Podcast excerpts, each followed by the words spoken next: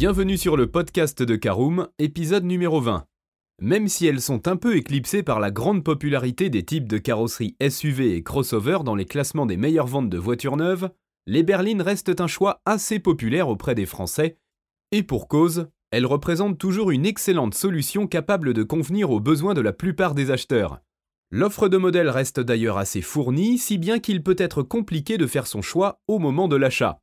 Caroom vous propose d'y voir plus clair en passant en revue les meilleurs modèles parmi les différentes sous-catégories de berline.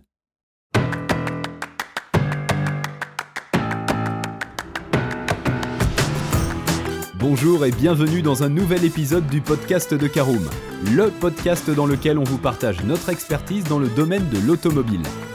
Mandataires, voitures neuves et d'occasion, importation, démarches administratives, essais, bons plans et nouveautés, on décortique tous les sujets ensemble pour répondre au mieux à toutes vos questions sur l'automobile. Caroom, c'est un comparateur de voitures neuves, d'occasion et de leasing mais aussi un guide d'achat qui vous accompagne et vous conseille dans toutes vos démarches automobiles. Bonjour à tous et ravi de vous retrouver pour un nouvel épisode de votre podcast automobile Caroom. Au sommaire de ce 20e épisode, nous verrons en première partie les berlines compactes, en deuxième partie nous détaillerons les berlines low cost, en troisième partie les berlines routières, et en quatrième et dernière partie nous étudierons les berlines électriques. Et on commence tout de suite ce nouvel épisode avec les berlines compactes. Elles font partie de l'un des segments les plus représentés en France et en Europe, derrière les SUV et les citadines. Il s'agit de véhicules à deux volumes qui offrent une grande habitabilité et un volume de coffre assez conséquent avec un bon niveau de confort, tout cela dans une carrosserie au gabarit assez contenu. Ces voitures se montrent donc très polyvalentes avec des capacités routières remarquables, mais un encombrement limité compatible avec une utilisation en milieu urbain. Alors détaillons quelques modèles de berlines compactes. Tout d'abord voyons la Peugeot 308. Meilleure vente sur le segment des berlines compactes en France, la 308 a su séduire son public grâce à un comportement routier dynamique, à son design sobre mais moderne, et à sa qualité perçue, le tout pour un tarif très bien placé. L'intérieur y est spacieux pour les passagers et le volume de chargement est dans la moyenne haute de la catégorie avec 420 litres. La berline compacte Peugeot est disponible avec des moteurs essence et diesel, de puissance comprise entre 100 et 225 chevaux pour les versions classiques, et pouvant monter jusqu'à 270 chevaux sur la plus exclusive version sportive 308 GTI. Particularité à bord, l'intégration du high cockpit et son volant compact, comme sur tout le reste de la gamme du constructeur. Ensuite, la Renault Mégane. Afin de tenir tête à la berline compacte de la marque au Lyon, la Renault Mégane aligne ses prestations sur la 308 avec des tarifs globalement similaires, des dimensions proches permettant 432 litres de volume de coffre et même un dérivé sportif qui n'est autre que la réputée Mégane RS et ses 280 chevaux sous le capot. Sur les modèles plus classiques, on trouve des motorisations allant de 95 à 160 chevaux. La principale différence se trouve peut-être dans la philosophie de la voiture, la Mégane misant davantage sur une conduite souple et confortable, là où la Peugeot se montrera un peu plus ferme pour davantage de dynamisme et une direction plus précise. Ensuite, la Volkswagen Golf. C'est la reine de la catégorie sur les marchés européens et dans le monde. La Volkswagen Golf de 8 génération entend bien conserver son titre. Pour cela, elle mise sur un placement un peu plus haut de gamme, justifié par une qualité de finition sans faille et incluant les toutes dernières innovations technologiques. C'est par exemple le cas du système Active Info Display qui regroupe derrière le volant toutes les informations de la voiture, vitesse, navigation GPS, multimédia. Ainsi, plus besoin de regarder la console centrale, ni même de la toucher grâce au Gesture Control. Sous le capot, la Golf propose des motorisations essence, diesel, hybride rechargeable. Comme sur la plupart des modèles du segment, la Golf dispose aussi d'une version musclée, la légendaire Golf GTI de 245 chevaux, ainsi que la Golf R avec transmission intégrale pour passer au sol sa puissance de 320 chevaux. Toujours dans notre catégorie compacte, allons faire un tour chez Mercedes avec sa classe A. Après un succès mitigé en tant que monospace compact à ses débuts, la Mercedes-Benz classe A s'est transformée en berline compacte premium pour entre autres chasser sur les terres de la Golf. Cette troisième génération fut la recette gagnante et c'est pourquoi le constructeur de Stuttgart remet le couvert avec un nouveau modèle, nom de code W177. Là aussi, l'intérieur impressionne avec les deux grands écrans widescreen affichant les informations du très complet système multimédia MBUX. Cette nouvelle classe A a aussi grandi pour atteindre les 4,42 m, faisant d'elle l'une des plus grandes de la catégorie et permettant de porter le volume de coffre à 370 litres et même 420 litres sur la toute nouvelle version Tricorps. Le préparateur maison AMG a également concocté deux versions, la A35 avec ses 306 chevaux et ses 4 roues motrices, ainsi que la radicale AMG A45S de 421 chevaux. Voyons pour la route une dernière berline compacte avec la Ford Focus. Pour remplacer la Focus 3 après 7 ans de carrière, Ford voit les choses en grand, équipant la Focus 4ème génération des dernières évolutions de ses moteurs essence EcoBoost et diesel EcoBlue de 85 à 182 chevaux, couplés à des boîtes auto 8 rapports ainsi que de nombreuses nouvelles technologies. Pour plaire au plus grand nombre et surfer sur la vague des crossovers, en plus de la version berline 5 portes classique, la Focus 4 peut se déguiser en baroudeur en finition Focus Active. Elle peut aussi recevoir un kit carrosserie spécifique en finition ST-Line ou devenir une vraie petite sportive dans sa version Focus ST. Cette dernière reprend le moteur 4 cylindres EcoBoost de la Mustang, développant 290 chevaux. Alors on entame un deuxième chapitre de ce podcast avec les berlines low cost. Lorsqu'on a besoin de trouver un véhicule familial, spacieux, mais que l'on dispose d'un budget serré, l'offre de voitures neuves accessibles se limite considérablement.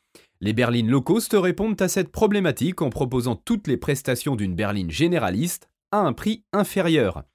Pour y parvenir, les constructeurs comptent sur des astuces telles qu'une production en grand volume avec un choix de finition et d'options limitées, ou encore l'emploi de pièces conçues pour d'autres modèles. Ainsi, avec un processus de production simplifié et moins de coûts de recherche et développement, le constructeur est capable de vendre le produit fini moins cher. Voyons un premier exemple avec la Fiat Tipo. En effet, le constructeur de Turin a frappé très fort avec cette Fiat Tipo. C'est une berline qui possède l'essentiel des équipements modernes que l'on peut attendre d'une berline familiale et s'offre même le luxe de proposer trois types de carrosseries différentes une berline compacte 5 portes, une berline à coffre 4 portes et un break pour satisfaire au mieux tout type de clientèle. L'habitacle est spacieux et propose un coffre de 440 litres en version 5 portes et 520 litres pour la berline. Sur la planche de bord trône l'écran tactile de 7 pouces compatible avec Apple CarPlay et Android Auto. Côté mécanique, 3 moteurs essence et diesel de 95 et 120 chevaux sont proposés. Parlons maintenant de la Dacia Logan. Pionnière de la voiture low cost en France, la Dacia Logan réutilise la base d'autres véhicules de la gamme Renault, ainsi que des pièces développées pour d'autres véhicules. Le résultat, des prix beaucoup plus bas que la concurrence, avec une entrée de gamme sous la barre des 10 000 euros pour une qualité pourtant équivalente à celle que l'on peut trouver dans les autres véhicules de la marque aux losanges. Les motorisations sont elles aussi partagées avec d'autres modèles comme le bloc essence TCE 90 utilisé sur la Clio 4 ou le Capture, ou encore le diesel Blue DCI 95 utilisé sur la Mégane. Restons chez Dacia et voyons maintenant la Dacia Sandero. Pratiquement identique à la Logan car assemblée sur la même base, la Sandero se passe elle de la malle arrière, ce qui lui confère des dimensions proches de celles des citadines. Elle se distingue par la disponibilité d'une finition stepway très populaire auprès de la clientèle de la marque qui d'extérieur lui donne des petits airs de crossover et qui comprend surtout un équipement intérieur fourni, le tout pour un rapport prix-prestation très intéressant. Elle peut être équipée avec GPS, caméra de recul et sellerie cuir pour moins de 15 000 euros, une véritable prouesse de la part du constructeur. Parlons maintenant de la Citroën C Élysée. Méconnue sur le marché français, la C Élysée nous vient pourtant bien de chez Citroën.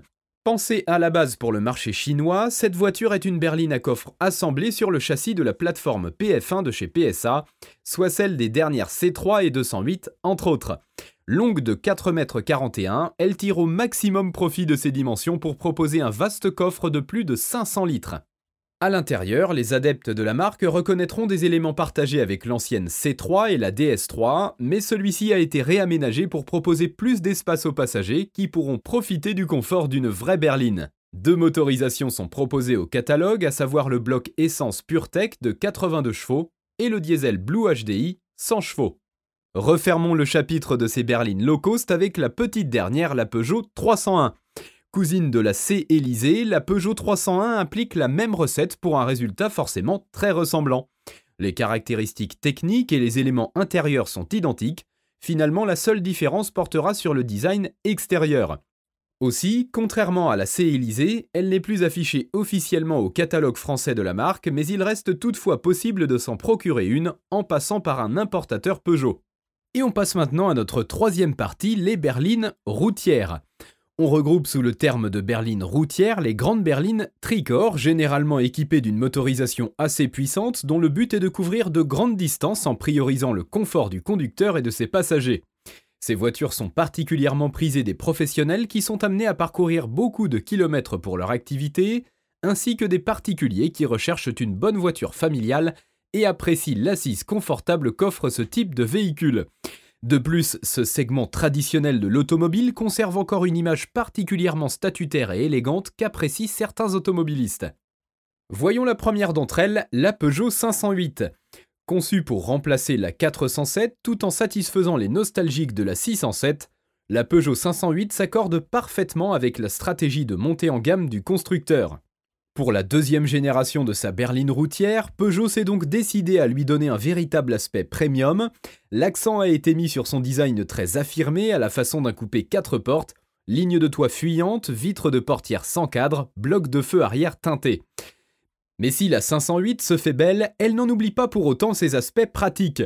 Elle possède un habitacle spacieux avec 4 places confortables et l'accès au coffre se fait par un large haillon rendant le chargement plus pratique qu'avec un simple couvercle de coffre.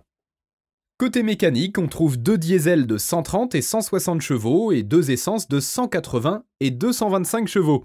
Le conducteur pourra lui apprécier les capacités dynamiques de la nouvelle 508 ainsi que la position de conduite offerte par le iCockpit une offre unique sur le marché. Parlons maintenant de la Renault Talisman. Comme chez Peugeot, Renault a décidé de faire d'une pierre deux coups avec sa Talisman qui remplace à la fois la Laguna et la Latitude. Contrairement à sa concurrente, la Talisman opte pour une ouverture de coffre classique sans haillons, mais l'habitacle propose tout autant d'espace, sinon plus, avec notamment des places arrière plus lumineuses et avec un plafond plus haut, permis par un design extérieur plus consensuel. La berline du constructeur aux losanges n'en reste pas moins élégante et surtout très bien équipée pour le prix. Deux moteurs sont proposés, le 1,8 litre diesel Blue DCI de 150 chevaux ou le 1,8 litre essence TCE de 225 chevaux, équipé d'une boîte automatique à double embrayage. En finition haute initiale Paris, elle bénéficie de séries du système Four Control, avec 4 roues directrices et amortisseurs pilotés, rendant la voiture à la fois plus agile et plus sûre. On reste en Europe avec notre troisième modèle de berline routière, la Skoda Superbe. C'est une cousine technique de la Volkswagen Passat. En effet, la Skoda Superbe est la grande berline routière du constructeur tchèque.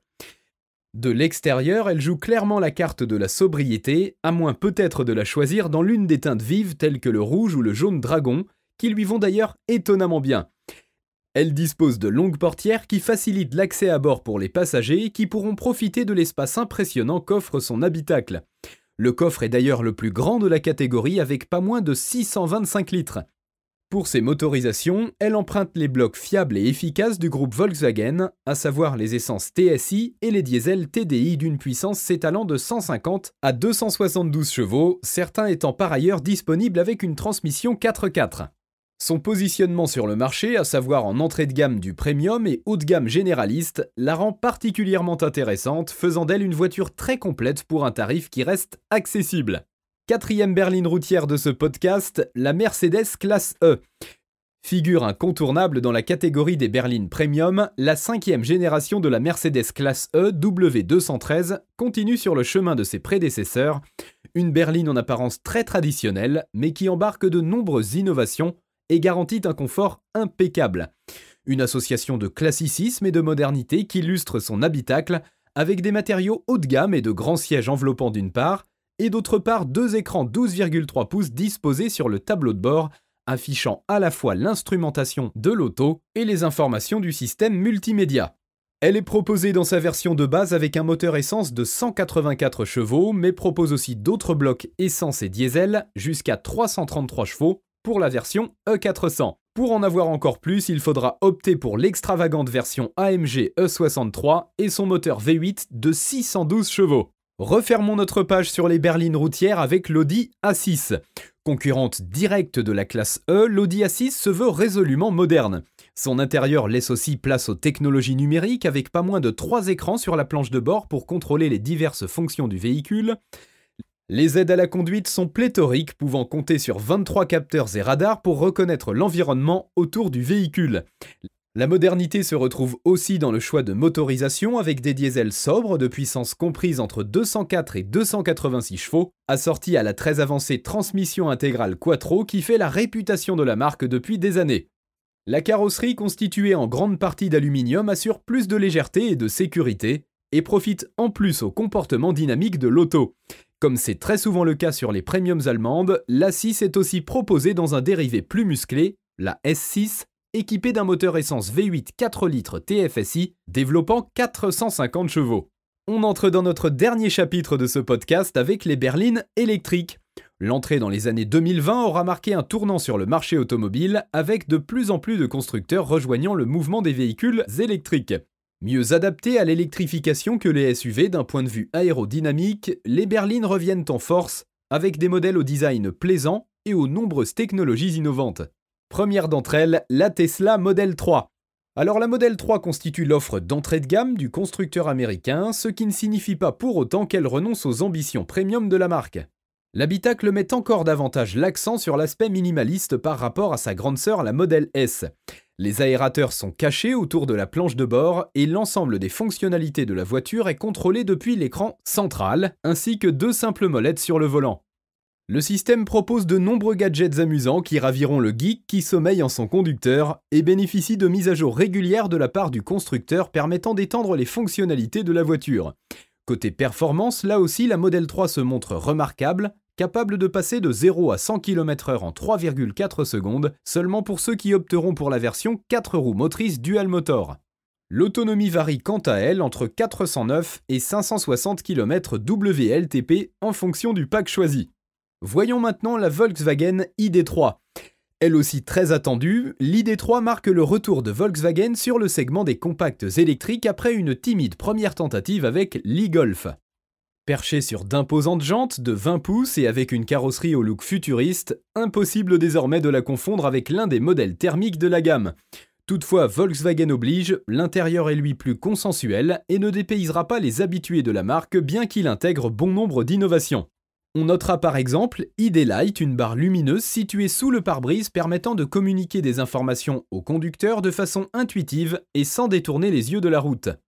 Trois différents packs de batteries figurent au catalogue proposant 45, 58 et 77 kWh, bons pour une autonomie maximale de 330, 420 ou 550 km respectivement.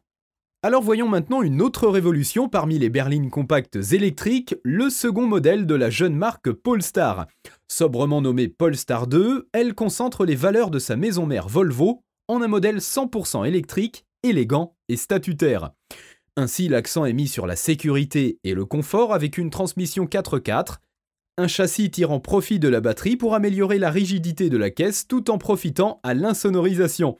L'intérieur haut de gamme s'inspire du design scandinave et est assemblé à partir de matériaux vegan et éco-responsables. La technologie est évidemment aussi de la partie avec assistant Google intégré et infodivertissement Android, phare LED intelligent ou encore la possibilité de contrôler les fonctionnalités de l'auto à distance depuis son smartphone. Ancien préparateur Volvo, Polestar n'oublie pas non plus ses racines et propose un kit performance avec freinage et suspension sport. Avec la Tesla Model 3 clairement en ligne de mire au vu des performances annoncées, la Polestar 2 s'aligne également sur l'autonomie, promettant environ 500 km WLTP grâce à son pack 78 kWh. Partons maintenant pour le Japon avec la Nissan Leaf 2, pionnière de l'électrique sur le marché européen. La Nissan Leaf se modernise avec une deuxième version moins excentrique. Exit donc les formes tout en rondeur du premier modèle qui laisse place à des lignes affûtées et des proportions plus homogènes. L'intérieur fait aussi un bond en termes de qualité, elle se veut aussi plus sobre. Alors que de nombreuses marques s'efforcent à vouloir révolutionner l'expérience à bord de leurs modèles électriques, Nissan a fait exactement l'inverse en se contentant de proposer une cabine confortable et sans fioritures. Enfin, si elle est certes moins visionnaire que ses concurrentes, cette Leaf bénéficie d'un atout de taille, son prix beaucoup plus accessible, notamment grâce à l'emploi de pièces communes au modèle de la gamme Nissan, mais aussi à ses options de batterie. En effet, elle propose en entrée de gamme une version 270 km d'autonomie, suffisante pour les petits rouleurs à la recherche d'un véhicule écologique, et une version Leaf E+, offrant 385 km WLTP. Et on termine ce podcast sur les berlines avec notre tout dernier modèle de berline électrique, la Hyundai Ioniq électrique. Elle aussi disponible depuis déjà quelques temps, la Ioniq du sud-coréen Hyundai propose une solution intéressante avec trois versions adaptées à tout type d'utilisation et de budget, à savoir une hybride classique, une hybride rechargeable plug-in et une version 100% électrique. L'idée derrière ce projet étant de partager les coûts de développement entre les trois dérivés de sa berline, Hyundai parvient ainsi à proposer la Ioniq électrique à des tarifs très bien placés. Là encore, plutôt qu'une véritable révolution bouleversant les codes, Hyundai préfère proposer une voiture plus conservatrice, offrant à sa clientèle une transition plus douce vers l'électrique. Gage de qualité, la Ioniq électrique est garantie 5 ans et ses batteries bénéficient d'une garantie étendue à 8 ans.